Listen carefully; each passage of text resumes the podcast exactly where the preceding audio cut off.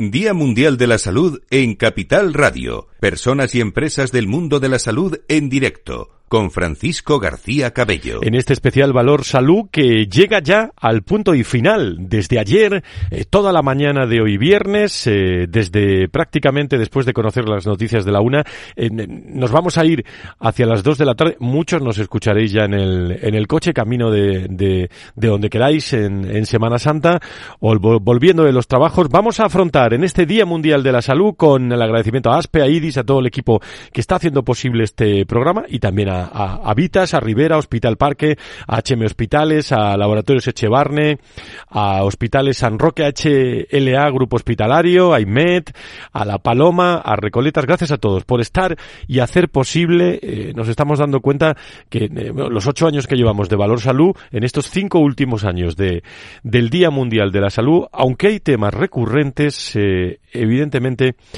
eh, nos da tiempo a reflexionar sobre los puntos claves, en este caso, de lo que vamos a afrontar a partir de los próximos minutos, de un tema que me, que me apasiona también desde el mundo de los recursos humanos, lógicamente, como pueden entender, que son competencias profesionales y las estrategias para afrontar el futuro.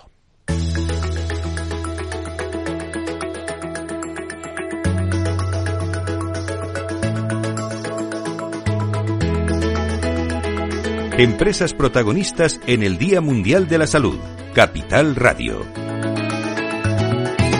Y especialmente ahora protagonistas las personas. Eh, y mira que llevamos hablando tiempo de esas competencias profesionales, en las estrategias para afrontar el futuro. Ah, hay temas claves, ¿eh? eh competencias, eh, vamos a hablar de, de aspectos también de necesidades de esa falta de, especialistas, de la escasez de talento vamos a intentar argumentar, aunque tenemos unas jornadas todos los años para hablar de esto con, con la patronal de la sanidad privada en España. Vamos a hablar de enfermería, de esa relación en formación, en competencias y, la no especialización o sí. Vamos a afrontar muchos eh, detalles eh, en, un, eh, en un inicio fundamentalmente de, este milenio en el que los avances han ido surgiendo en el entorno de la, de la salud y por lo tanto eh, se ha tenido que ir adaptando también los perfiles teniendo en cuenta la tecnología en muchísimas en muchísimas áreas. Yo quiero saludar, vamos a empezar a saludar a, a todos nuestros invitados, eh, al eh, doctor Zarco, don Carlos Zarco, director médico de HLA Universitario Moncloa. Eh, lo tengo eh, como centro hospitalario del grupo eh, Asisa también, que lo tengo aquí y lo tengo mucho más cerca porque acabamos de estar hace unas semanas en su en su grupo. Doctor Zarco, muy muy buenos días, bienvenido. Buenos días, es un placer estar aquí. Muchísimas eh, muchísimas gracias por estar con nosotros. Tenemos al otro lado del hilo telefónico también en el final de esta Día Mundial de la Salud, en este viernes, a, a Olga Ginés, que es directora gerente en el Hospital Beata María Ana y presidenta de la Comisión de, de, Sanidad, o mejor dicho, de la Comisión de Recursos Humanos de la Sanidad Privada en España, de ASPE. Querida Olga, ¿cómo estás? Muy, muy buenos días o, buenas tardes ya, como se, como se mire. ¿Cómo estás?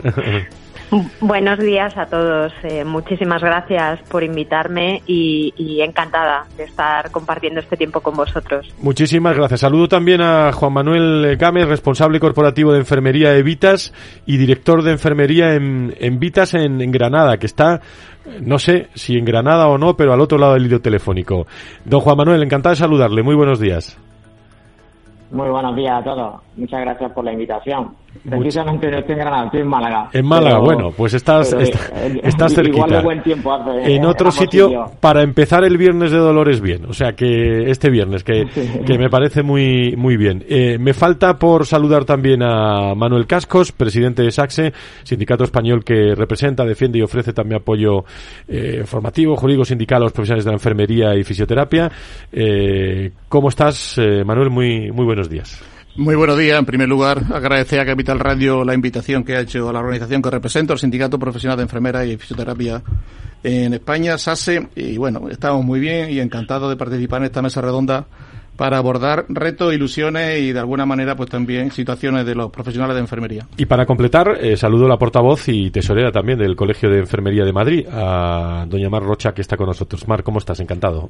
Hola, muy buenos días. Muchas gracias por, por esta oportunidad de participar en una mesa donde podemos eh, poner voz a las necesidades y a los retos que tienen las enfermeras y el sistema sanitario. Somos muchos, tenemos eh, muchos retos por delante, eh, digo somos muchos en el debate, también son muchos en el, en el, en el mundo de la salud y la, y la sanidad, pero por tocar un tema redundante y que, y que es un aspecto de, de presente a futuro que se está hablando mucho. No tenemos un déficit de profesionales en general por diversos motivos.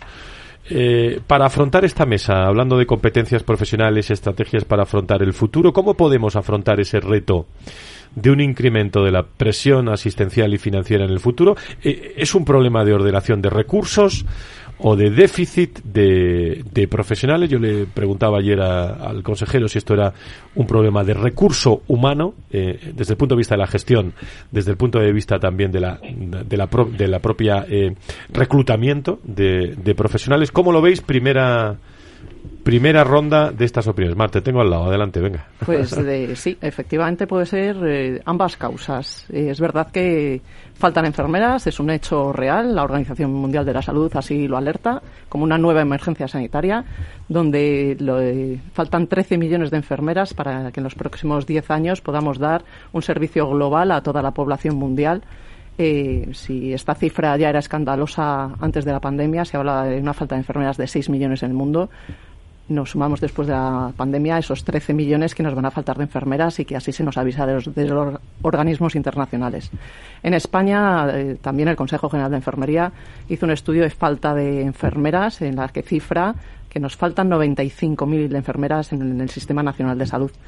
Eh, en Madrid, concretamente, contamos con 45.500 enfermeras colegiadas en activo, pero nos faltan, según nuestros datos, al menos 9.000 enfermeras más para poder en Madrid cuidar de la población como merece. ¿Y qué vamos a hacer? Sobre todo eh, los pacientes que nos están escuchando. Sí, sí pues efectivamente tendemos, yo creo que es un problema de donde tenemos puesto el foco en el Sistema Nacional de Salud. Tenemos puesto el foco en un hospital centrismo, en una atención de agudos y nos estamos dando cuenta que la población no solo en España, en la madrileña todavía más. Si contamos con una edad media en España de 83 años de esperanza de vida, en Madrid esta sube a casi 85 años, 89, 84,6 años de esperanza de vida media. Eh, tenemos entonces una población cada vez más mayor, más envejecida, con más problemas de salud crónicos, con más necesidad, por tanto, de cuidados. Entonces lo que nos faltan, efectivamente, son enfermeras. ¿Cómo podemos reclutarlas? Pues desde luego esto requiere un plan estratégico de recursos enfermeros global que atienda a cuánta necesidad tenemos eh, en las universidades de plazas de enfermeras, pero que luego no vale solo formarlas, sino lo que hay que hacer realmente es que luego estén trabajando, sobre todo en la, prevención y la promoción de la salud, para que la gente pues pueda estar mejor cuidada o por lo menos evitar esas enfermedades que a futuro nos van a copar los hospitales y, la atención aguda. Sobre este asunto tenemos tres representantes interesantes de digo del día a día de los hospitales. Hospital Beata Mariana, tenemos también a HLA y, y, y a Vitas. Doctor Zarco. A ver, yo estoy muy de acuerdo con lo que acaba de decir. ¿no? Eh, en, cuanto al personal médico, sorprendentemente, según la OCDE, no nos sobran médicos, pero eso empieza a ser también un problema preocupante a fecha de hoy. hay que darse cuenta que ahora mismo eh, estamos, en el que me incluyo, los baby boomers, que se supone que en los próximos años nos vamos a jubilar 70.000 médicos y solamente se van a poder reponer 55.000 formándose adecuadamente. Ahí hay 15.000 médicos y si a eso le, le añade la distribución geográfica que la dispersión de los médicos en grandes ciudades y en zonas de costa hace que haya dificultades en muchas especialidades. La enfermería es como ya decía, yo creo que tenemos que hacer algo para que las profesiones sanitarias sean atractivas, que a lo mejor es parte del problema, ¿no? Yo creo que el problema es de, tiene dos vertientes y que desde luego hay que tener un plan estratégico para saber dónde queremos ir, porque la cronicidad, la polifarmacia, la medicina seguramente tiene que dar el paso, ya no solo de que los hospitales no seamos el centro, sino que pase de la curación a la prevención. Y eso mm, tiene mucho que ver con la atención primaria también. Olga, desde el Hospital Beata María y Ana, y, como, y, también como presidenta de la Comisión de, Recursos Humanos de, de ASPE, adelante. Pues bueno, como decían mis compañeros, totalmente de acuerdo que esta escasez de profesionales se ve agravada un poco pues por la por el momento, ¿no? de envejecimiento de la población, de nuevas necesidades de cuidado. Yo creo que debemos también un poco de enfocarlo, ya no centrándome solo en médicos o en enfermeras, sino en general. ¿no? Yo creo que hay soluciones a largo plazo, como puede ser la planificación, que no es fácil. En el caso de los médicos, se tardan más de 10 años en formar los médicos. Eh, parece que las cifras dicen que para 2027 se calcula que faltarán como unos 9.000 médicos en distintas especialidades, con lo cual no tenemos un registro mm, real que esté eh, funcionando para poder planificar, pero yo creo que sería uno de los objetivos a trabajar más en el largo, ¿no? Es decir, eh, esto tenemos que ponernos serios, saber exactamente las necesidades por especializada, por, por especialidades, ¿no? Como decía el compañero, muchos médicos se van a jubilar, ¿no? Y no se van a poder cubrir todas esas plazas. Algo tendremos que hacer dentro de esa planificación. Trabajar también la prevención, trabajar la atención a domicilio, y luego yo creo que hay soluciones también en el corto plazo, es decir, eh, yo creo que hay que plantearse si hay o no que aumentar las plazas MIR, habrá que seguir trabajando en temas de telemedicina, eh, a lo mejor hay que trabajar en agilizar reconocimiento de especialidades y ver qué podemos hacer con el tema de las homologaciones en la medida de las posibilidades, ¿no? También adecuar mecanismos de compatibilidad pública-privada, que la realidad es muy distinta en las distintas comunidades autónomas en España porque hay un grave problema a veces de incompatibilidad que hace que, que pues bueno, que también afecte ¿no? esa escasez de profesionales que al final no permiten atender todas las necesidades eh, de, de, los pacientes. ¿no? y luego repensar roles y funciones ¿no? de nuestros profesionales eh, sanitarios para saber cómo podemos hacer más cosas con los recursos que tenemos. Eh, como verán, eh, un tema vital, importantísimo y, aspectos aspectos claves. Completo grupos hospitalarios y luego voy a Manuel Cascos. En, desde Vitas, Juan Manuel Gámez, tu primera visión sobre este asunto. Yo, yo creo que, se ha puesto casi todo ya. Es verdad que la demanda cada vez es mayor, pero el escalado de profesionales de salida profesional no, no va al mismo ritmo y, eso es un problema. Un problema que, como bien dicen mis compañeros, si no hay un plan estratégico detrás donde se ponga encima de la mesa eh, que si no haciendo lo mismo vamos a tener los mismos resultados, pues nos encontraremos con, con, esta situación eh, a corto medio medio plazo. Es verdad que los que gestionamos personas estamos acostumbrados ¿no? a ser eficientes, pero yo creo que ya hemos utilizado casi toda nuestra, nuestra energía en, exprimir un poco aquello que tenemos. Como decía la compañera, al final yo creo que, tenemos que cambiar un poco el paradigma de lo que es la atención, eh, tanto médica como de enfermería. Eh, tenemos que, si no tenemos los recursos humanos, pues tendremos que, aprovecharnos de, la incorporación de la tecnología, que ya, ya empieza a verse, porque ya empezamos a hacer telemedicina, y luego todo el tema que, va en relación con, el envejecimiento de la población y el aumento de la esperanza de, vida. Yo creo que la gestión de, la, de, las enfermedades crónicas, la prevención, yo creo que enfermería ahí puede hacer una labor muy, muy importante porque creo que ya está capacitada no para asumir y de hecho en, muchas, en, algunos sectores ya de, del Sistema Nacional de Salud ya se hace y pueden descongestionar. El problema es que necesitamos de esa enfermería para que poder un poco descongestionar lo que ahora mismo parece que se está haciendo una bola. Eh, eh, gracias, Juan Manuel, desde Saxe. Eh, Manuel. Sí, a ver, por ordenar un poquito. hay materia, ¿eh? Hay materia. Ya, ya, ya, hay materia. Voy a intentar ser conciso para no no utilizar tiempo de manera innecesaria. Yo, en cuanto a la falta de, profesionales médicos, eh, yo no voy a entrar porque sería un atrevimiento por mi parte. Es decir, soy el sindicato de enfermería, conozco mejor, evidentemente, la profesión enfermera y fisioterapia a la que representamos. Yo solamente hago referencia a múltiples declaraciones públicas sin entrar en el por qué ni el cómo. Todas las organizaciones que representan al colectivo médico dicen que no hacen falta médicos en nuestro país y dicen que no hacen falta más facultades de medicina. Lo dice la Organización Médica Colegial, lo dice la, organización que representa a los decanos eh, de medicina, la que representa a los MIR, la que representa a los alumnos, la que representa al sindicato eh, médico, es decir, la sociedad científica, todos dicen que no hacen falta médicos. Por tanto, yo me hago eco de esas declaraciones y no entro en más. En cuanto a las enfermeras, lo que dice mi compañera Mar de Coden, estoy totalmente de acuerdo. Es decir, no es posible que tengamos seis enfermeras por mil habitantes en nuestro país. La media de Europa está en torno a 9. Llevan años alertando a la OCDE, la OMS y otras instituciones, como por ejemplo pues el CIE recientemente ha hecho un estudio donde vienen alertando y diciendo que el mayor problema que va a tener nuestro país en los próximos años va a ser la falta de enfermeras.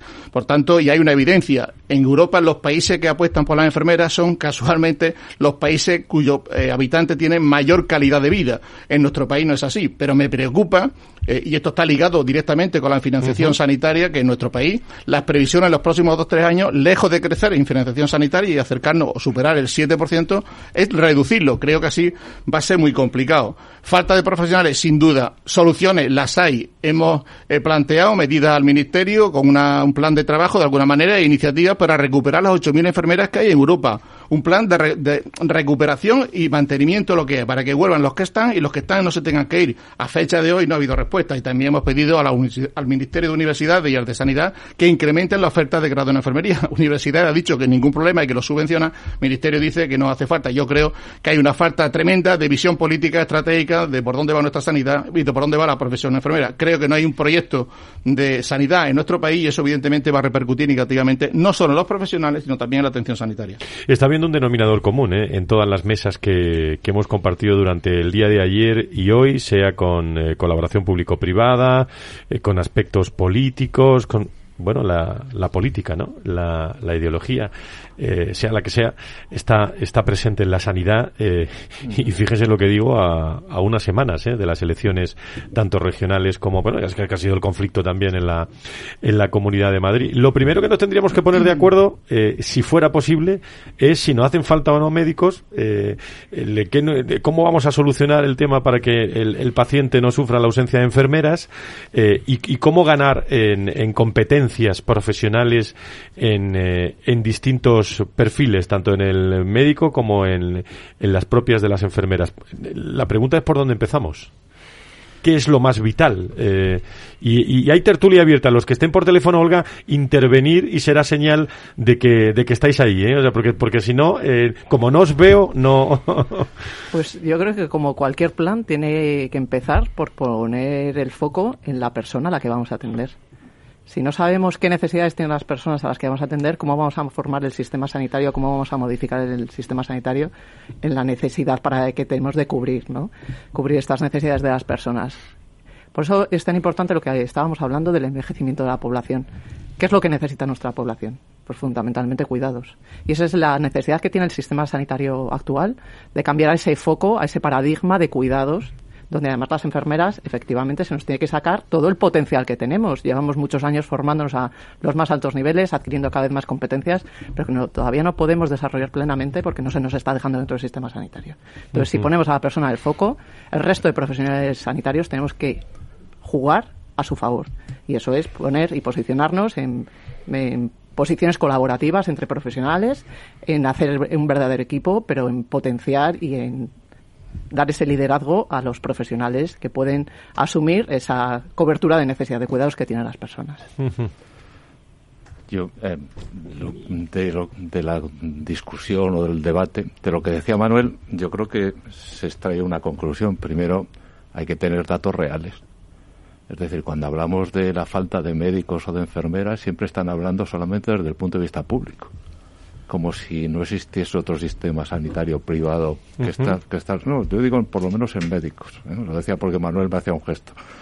Pero, pero es verdad que cuando eh, tú estás poniendo en valor, por ejemplo, yo hablo de, médicos que conozco un poco más que de enfermería, cuando sabes cuántos médicos colegiados hay en cada colegio profesional, no sabes cuántos están activos, no sabes de qué especialidad, pero qué censo es ese qué médicos se forman en el MIR. Habría que empezar por ahí. Claro, porque si, estoy, estoy, formando las necesidades que tienen los hospitales públicos o la medicina pública, o estoy formando médicos que se van a ir a otros sitios del mundo porque tienen mejores condiciones económicas.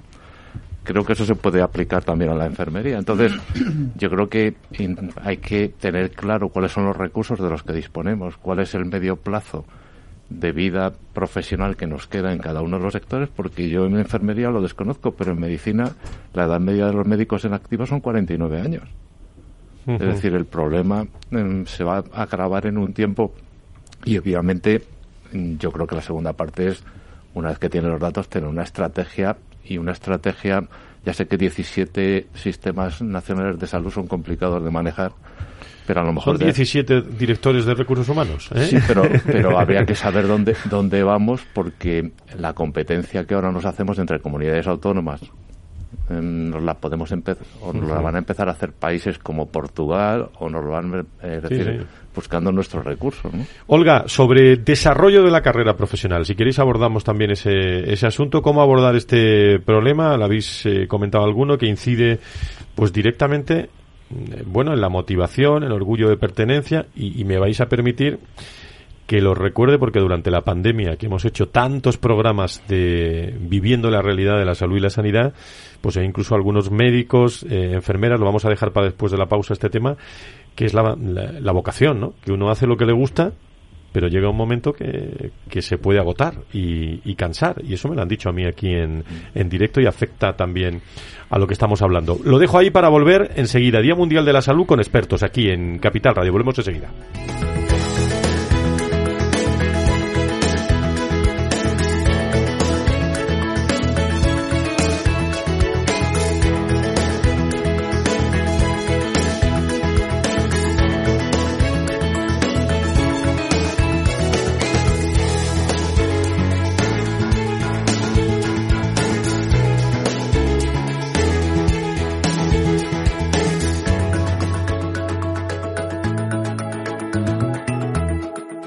Empresas protagonistas en el Día Mundial de la Salud. Capital Radio.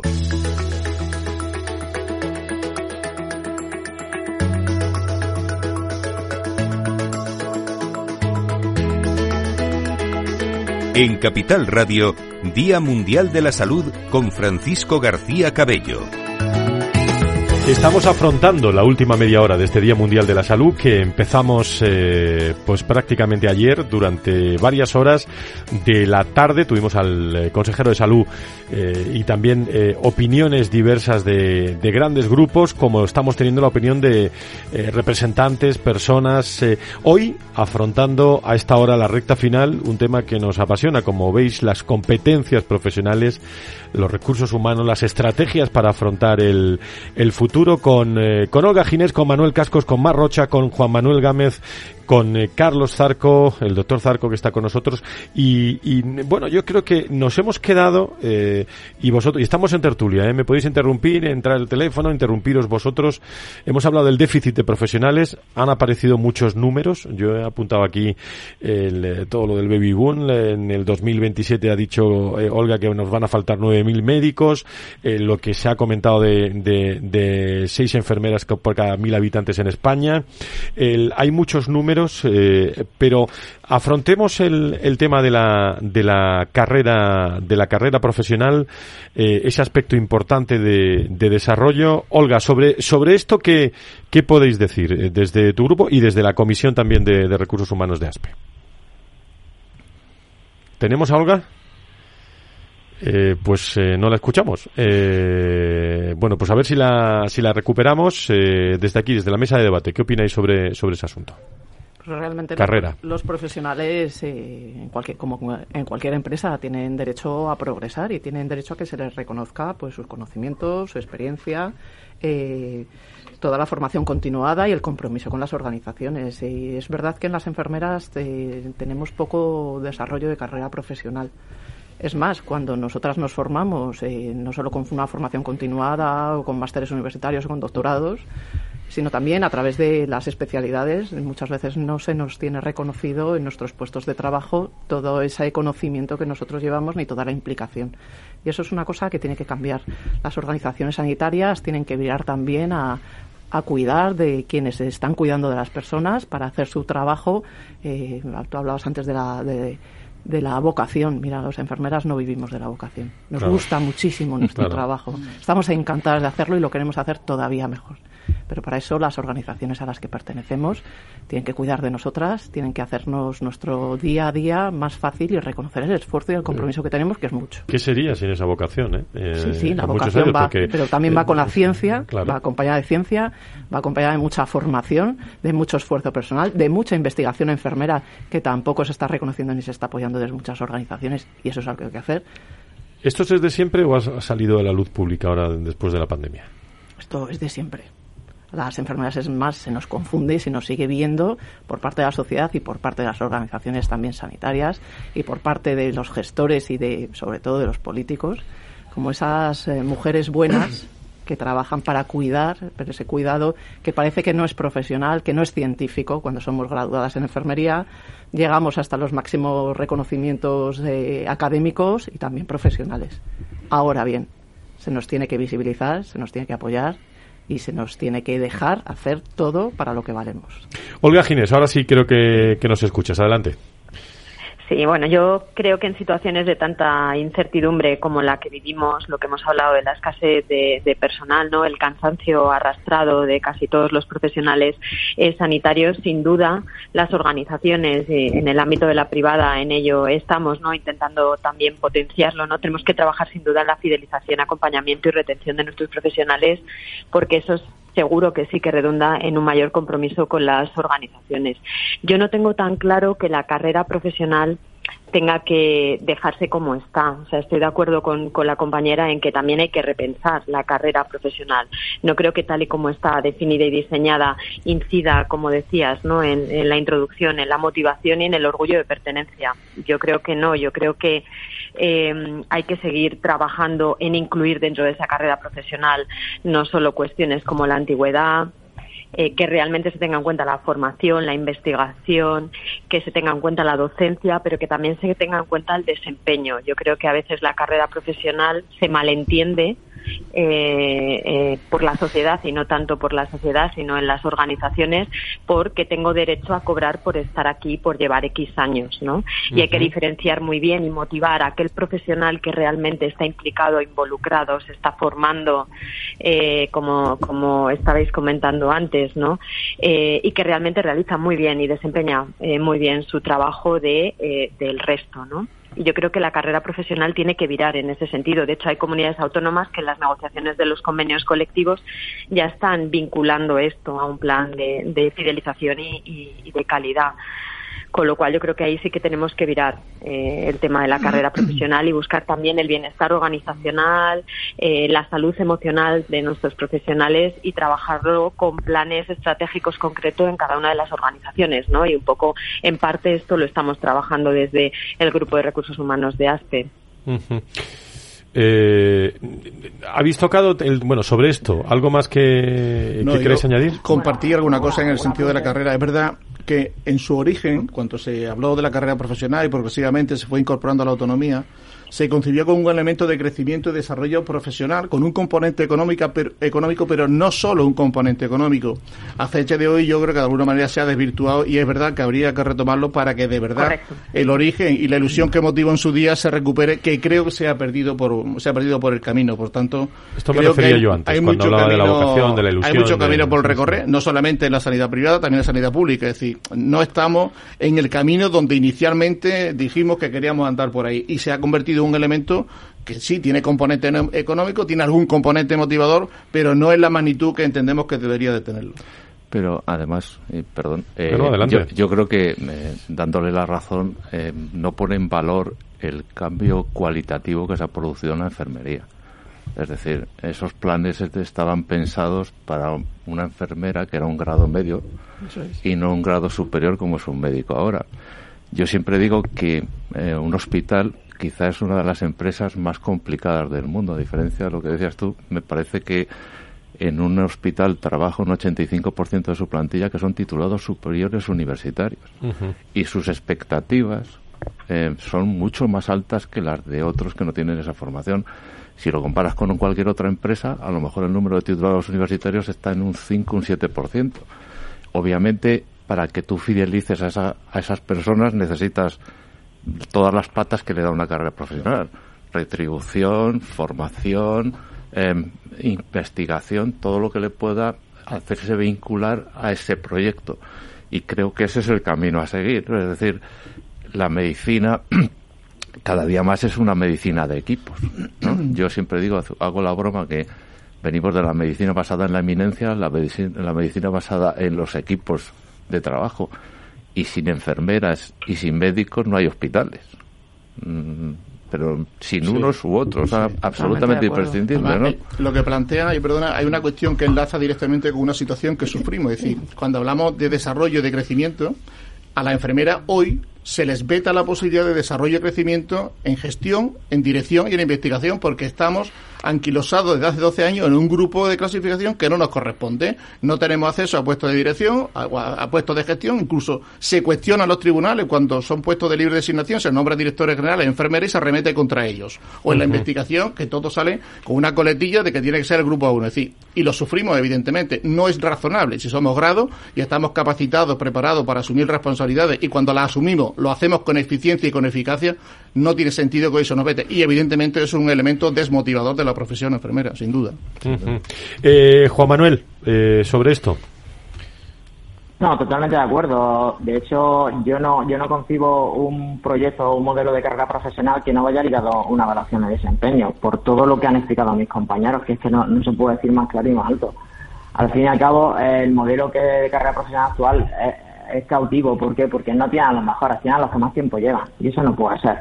Por como ha dicho el doctor Farco, es que ya esto ha cambiado. Ya un enfermero hoy no es un enfermero de hace 10 años y no me voy más atrás, pero es que ha cambiado muchísimo. Manuel lo explicaba perfectamente. Eh, o da igual. Yo creo que, el futuro pasa por, por, reenlazar eh, la evaluación del desempeño a la carrera profesional. Yo creo que eso sí aporta valor a las organizaciones y a nosotros también nos aporta valor porque al final lo que estamos buscando es que los pacientes sean los, los más beneficiados. Y si tú tienes a tus profesionales dentro de tu organización bien valorados, pues al final eso redunda en, los cuidados. Mm. Decirme una cosa, sobre la formación de especialistas MIR, eh, que es el eje sobre el que pivota la, bueno, la excelencia del, del sistema público y privado de, salud cuando estamos hablando de médicos. ¿eh? Eh, ¿Qué cambios, si es que hay que hacerlos, serían necesarios para, para el futuro, en vuestra opinión? Bueno, yo em, creo que antes lo he dicho. Si, si, si, tienes los datos de la necesidad, sabrás si estás formando los, los adecuados o no. El problema es que creo que en la falta de una coherencia en la estrategia, eh, hay universidades que, como decía antes Manuel, dicen que hay suficientes universidades, que se están formando suficiente número de médicos, pero a la vez, cuando vas a hacer la EBAU, es la nota más alta para acceder sales de la, de la carrera si todo te va bien, con tus seis años con tu grado y te pones a opositar al MIR, en el que si tienes suerte vas a elegir, porque hay un tercio de los que se presentan que se quedan fuera de ello y se quedan en terreno de nadie. Médicos que no pueden teóricamente ejercer en el Sistema Nacional de Salud y que hacen su empleo, por llamarlo de alguna manera. Caray, a lo mejor hay que saber lo que necesitamos realmente, pública y privada, que el dilema este del apellido es bastante curioso, ¿no? Yo trabajo en, una, en, un, en un grupo hospitalario para una aseguradora que tiene a dos millones de funcionarios del Estado y son su sanidad pública. Muy fácil. Claro, entonces, a ver, yo creo que la sanidad debe ser buena. Luego pues será pública o privada. Yo como paciente, cuando voy a un hospital me da igual que la titularidad sea de quien sea. Lo que quiero es que me traten bien. Eso cuando tocamos el tema político en la colaboración público-privada. El paciente no quiere saber si hay... El paciente lo que quiere saber es que la atiendan y bien. Exacto. y entonces la falta de datos es muy, muy evidente. Olga. Sí, yo por eso hablaba de la planificación al principio, o sea que realmente no tenemos un registro y los datos que tenemos en muchas ocasiones se corresponden solo con, la pública. A mí me parece fundamental lo que ha dicho el compañero de saber realmente qué tenemos y dónde lo tenemos y por tanto qué necesitamos formar o no, porque la información es muy es muy contradictoria. Hay quienes dicen que no se necesitan más médicos, pero hay quienes dicen que hay determinadas especialidades que dentro de cuatro años no vamos a tener y no tenemos médicos suficientes preparados para cubrir los huecos que se van a producir. Entonces, yo creo que sí que tenemos que hacer una reflexión con respecto a la planificación. El dato me parece eh, fundamental. Eh, el seguir eh, haciendo crecer las plazas MIR en la privada a mí me parece también fundamental. Y luego el tema de la compatibilidad, ¿eh? que nos permita eh, compartir los recursos, ¿eh? establecer un sistema de compatibilidad que tenga sentido y que no sean 17 sistemas distintos de, compatibilidad e incompatibilidad. Yo, pues, pues mira, a la contra y hablando de los MIR, yo lo que veo y es lo que se refleja un poco en el sistema es la invisibilidad del resto de especialistas de formación sanitaria especializada de ciencias de la salud. Las enfermeras llevan años, eh, efectivamente, es a la contra, ¿no? Es un poco a la contra. Eh, formándose, eh, especializándose y luego trabajando de lo que pueden, porque muchas veces ni siquiera ejercen su propia especialidad. y eso, y eso es un derroche de recursos. Que, además es no reconocer la, la, diferencia del puesto de trabajo, es decir, eso no estar con los pies en la tierra. No, no se puede sustituir una enfermera de UCI de un día para otro. Eh, es lo que hablábamos de, cómo está enfocado el sistema muchas veces, ¿no? La enfermera siempre parece que sigue siendo, y perdón por la expresión, la chica para todo, ¿no? Eh, tenemos especialistas trabajando fuera de su especialidad, eh, plazas que no, no se cubren porque los especialistas están al otro lado, el dinero que se gasta en formarles en esa especialización. Bueno, entonces, ¿qué estamos haciendo?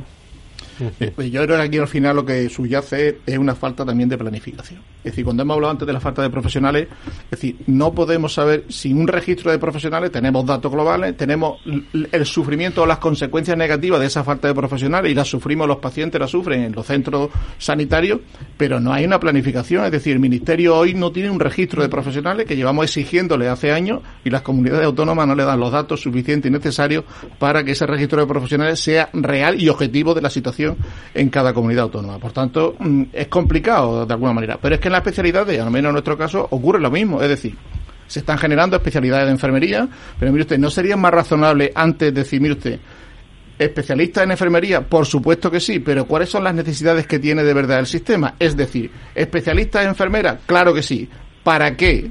Tendrán que venir para hacer algo diferente a lo que hace la enfermera generalista, para aportar valor al sistema sanitario, al paciente y a la profesión porque lo contrario es un fraude en esos tres espacios. Es un fraude al profesional, es un fraude al paciente, es un fraude al sistema sanitario. Determinemos qué puestos son susceptibles de ser ocupados por especialistas y determinemos qué, cuáles son las competencias que van a hacer los especialistas. Y a partir de ahí construimos la casa. No al revés, que es la situación en la que estamos. Y al final las, eh, las facultades siguen... Eh, siguen estando repletas, ¿eh? a pesar de lo que ustedes sí, dicen. pero si es que la desconexión, eh, la desconexión es absoluta. estudios de enfermería y... Sí, sí, sí. Nosotros nos planteamos en Madrid que tenemos en los próximos cinco años 3.500 enfermeras que se nos van a jubilar, pero no tenemos más colegiados. Eh, desde hace tres años, eh, las colegiaciones que se incrementaban más o menos en unas 2.000 enfermeras al año se han estancado. Tenemos los mismos profesionales muchos que van y vienen, quiero decirte que al final vinieron por la pandemia, no se retuvieron, se marcharon a otros sitios y ahí es donde empieza esa competencia de profesionales, ¿no? Pero la competencia, ¿nos la hacemos entre nosotros o es que se nos están yendo al extranjero? ¿Con qué competimos? ¿Llenamos nuestro sistema nacional de salud? Sanidad pública, sanidad privada, atención primaria, hospitales. ¿Lo llenamos del talento que tenemos, que estamos formando? ¿O seguimos perdiendo recursos, tiempo, dinero? Ha salido el tema talento, ¿eh? que ese me, me interesa, lo, lo, trabajamos habitualmente. En, eh, decirme si, digo si es real, eh, la información es la que es, pero eh, si está en la opinión pública, ¿no? De, de la, sobre todo a raíz de la pandemia. Hablando de escasez de talento, los médicos, los profesionales que se marchan de, de España, ¿Son reales los datos de, de, de, que hay médicos, de profesionales del mundo de la salud y la sanidad que se van a otros, a otros países o son los menos? No, no son los menos, lamentablemente. Pregunto, ¿eh? A ver, yo creo que, que en, muy buen, en buena medida depende pues, de las condiciones de trabajo, que es de lo que estamos hablando. Entonces, eh, yo antes la se va por eso. Sí, el desarrollo competencial. Antes, estábamos hablando, había un pequeño debate antes de entrar aquí en el que estábamos diciendo que, que todo está muy bien. Tenemos, eh, yo por otras razones me, toca viajar por el mundo en un cargo que tengo internacional y me he encontrado con un montón de, de, médicos y de políticos que dicen que el sistema nacional de salud de diferentes países europeos, no voy a mencionar ninguno, es el mejor de Europa. Digo, esto debe ser un mantra en todas partes, ¿no? eh, yo, cuando me hablan del español, me dicen, ¿es el mejor del mundo? Digo, no, es muy bueno, pero no es el mejor del mundo. Lo que sí que tengo claro es que es el más barato. ¿Eh? Es decir, es el que me... ¿Cuál es la...? Yo pongo siempre un ejemplo que es de microeconomía un TAC o una resonancia valen lo mismo en Alemania que en España. ¿Quién gana menos dinero? La enfermera, el médico, y les pagan mejor. Y la gente, y luego hay una parte que también tiene que ver con la carrera profesional, la capacidad de investigar o de desarrollarse profesionalmente es mucho mayor. Y obviamente esas son las asignaturas pendientes que están ahí. Claro, luego está el tema de. Estoy sacando típicos y tópicos, pero que está ahí en la opinión pública cuando hablamos de competencias, que es la retribución, ¿no? Eh, Sin duda. Estamos hablando de un, una hoja de ruta de, de, formación tanto de las enfermeras como de los médicos, ¿eh? en distintos eh, estatus, digo, niveles, digo, eh, por, por formación, ¿no?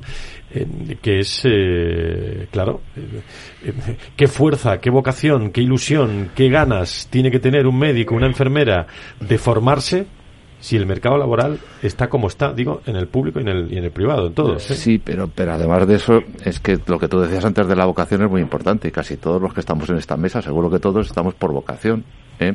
porque no sabíamos nada de lo que venía después. Pero a fecha de hoy, la cantidad de burnout que hay de, en medicina, en enfermería, después de la pandemia, la asunción de responsabilidades eh, que tú ves que hay otros campos um, paralelos de tu gente conocida que se mueven en entornos retributivos muy diferentes con una responsabilidad con la misma o menor yo creo que hay que poner en valor lo que lo que se está haciendo no entonces una parte de esa eh, medicina pública es que la estatura lo diré el palabra la esta, hacer estatutario Eso a todo es. el personal eh, conlleva que también les hizo empleados y con unos derechos y unos deberes y unos niveles retributivos que a lo mejor no son los adecuados a fecha de hoy. ¿no? Juanma, Olga.